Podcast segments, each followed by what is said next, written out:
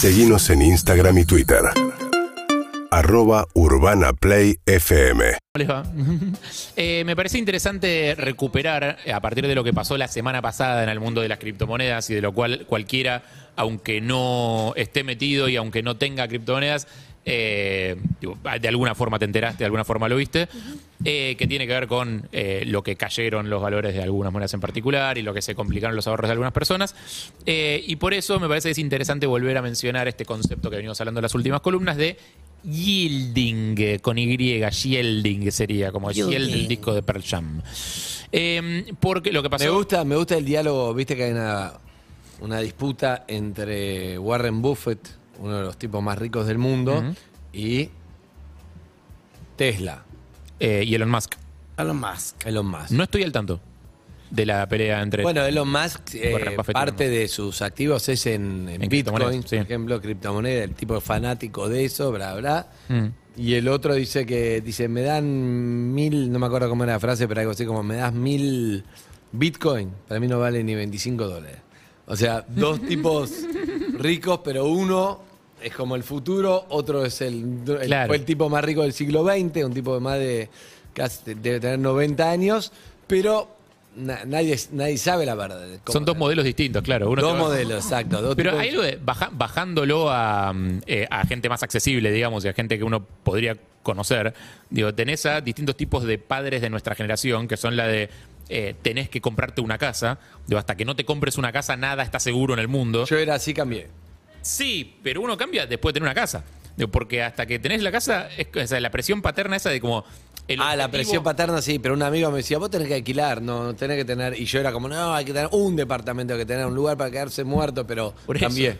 Por eso, hay como escuelas distintas, ¿viste? De la vieja escuela y la escuela nueva. Y, y quién tiene razón no se sabe. Porque uno te podría decir Me como. la nueva. Y apostaste a las criptomonedas, mira cómo te salió la semana pasada. Bueno, lo que pasó la semana pasada fue. No, y para igual lo que la gente dice es tener un porcentaje en Claro, criptomonedas. ¿eh? Un- obvio. Un porcentaje, no todo criptomonedas. pero es lo mismo que cualquier inversión que se haga. ¿Te gusta comprar bonos? Bueno, compra un porcentaje de lo que tenés en bonos. No compres todo lo que tenés. Que no, no dependan todos tus ahorros de una sola cosa. Y más cuando es algo que quizás muchos están recién entrando y todavía no saben bien cómo funciona.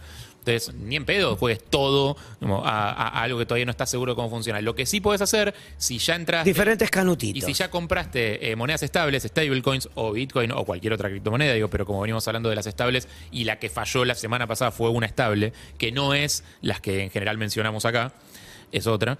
Eh, si vos tenés DAI o USDC o USDT o lo que sea de esas est- monedas estables eh, y no querés que te coma la inflación en dólares, recordemos que son criptomonedas que emulan el valor de un dólar. De un dólar. ¿no? Una, una de esas vale un dólar y la idea es que está diseñada para que siempre sea así.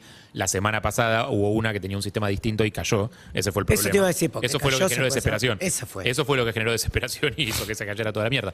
Eh, pero estas otras, digamos, que tienen formas de, de respaldarse bastante más sólidas, se supone que siempre mantienen el valor de un dólar y no fluctúan, a diferencia del Bitcoin que sí fluctúa. Lo que puedes hacer es poner ese depósito en eh, lo que se llama Bitso Plus, ahora o Bitso Más, que es una cosa que se lanzó eh, la semana pasada o la anterior, nomás no recuerdo bien la fecha exacta, pero que este es, es relativamente reciente, que te permite a vos poner esto en una especie de plazo fijo, pero a diferencia del plazo fijo no está bloqueado. Entonces vos, ese depósito podés que sacar de antes. 100 dólares, ponele que convertirte a 100 DAI. Lo pones ahí, entonces en vez de perder contra la inflación en dólares que tiene Estados Unidos, eso te da un rendimiento de hasta un 15% anual, dependiendo del tipo de, de plan que hagas, eh, y lo podés retirar, o sea, semanalmente te deposita los, eh, lo- los rendimientos. Eh, ese rendimiento te lo deposita semanalmente y vos lo podés retirar cuando quieras. Perdón, yo dije ganancia. ¿Es rendimiento? Es rendimiento. ¿O ganancia? ¿No es lo mismo? Es que, bueno, sí, ponele, es lo mismo en, en tanto tenés más que lo que tenías la semana pasada, pero en, en realidad es concretamente un rendimiento. ¿Cuánto rinde esa plata? Es un porcentaje de, de- de esa plata que mientras tanto trabaja. Digo, o sea, esa es una plata que vos le, que vos pones a disposición para que otros hagan sus movimientos, pero está siempre disponible para vos. En el momento en que vos la quieras sacar, está. Eh, y eso es lo que tiene de mejor que un plazo fijo, digamos, que si no tenés que tener bloqueado a 30 días para arriba, pero mínimo 30 días. Acá no hay bloqueo. Acá simplemente compraste esa criptomoneda, la tenés en tu billetera digital de Bitso, la pones a generar rendimientos y todos los lunes te van a depositar ese rendimiento. Ellos lo llaman los Happy Mondays, digo, los lunes felices, porque es como es un día en el que en general nadie tiene muchas ganas de hacer nada Claro. eh, y está difícil arrancar. Entonces, como bueno, una buena noticia vas a tener que es. Te sube la guita. Te depositan los rendimientos que tuviste durante el fin de semana. Podés hacerlo en Bitcoin, que es eh, rendimientos eh, sobre una criptomoneda cu- cuyo valor fluctúa.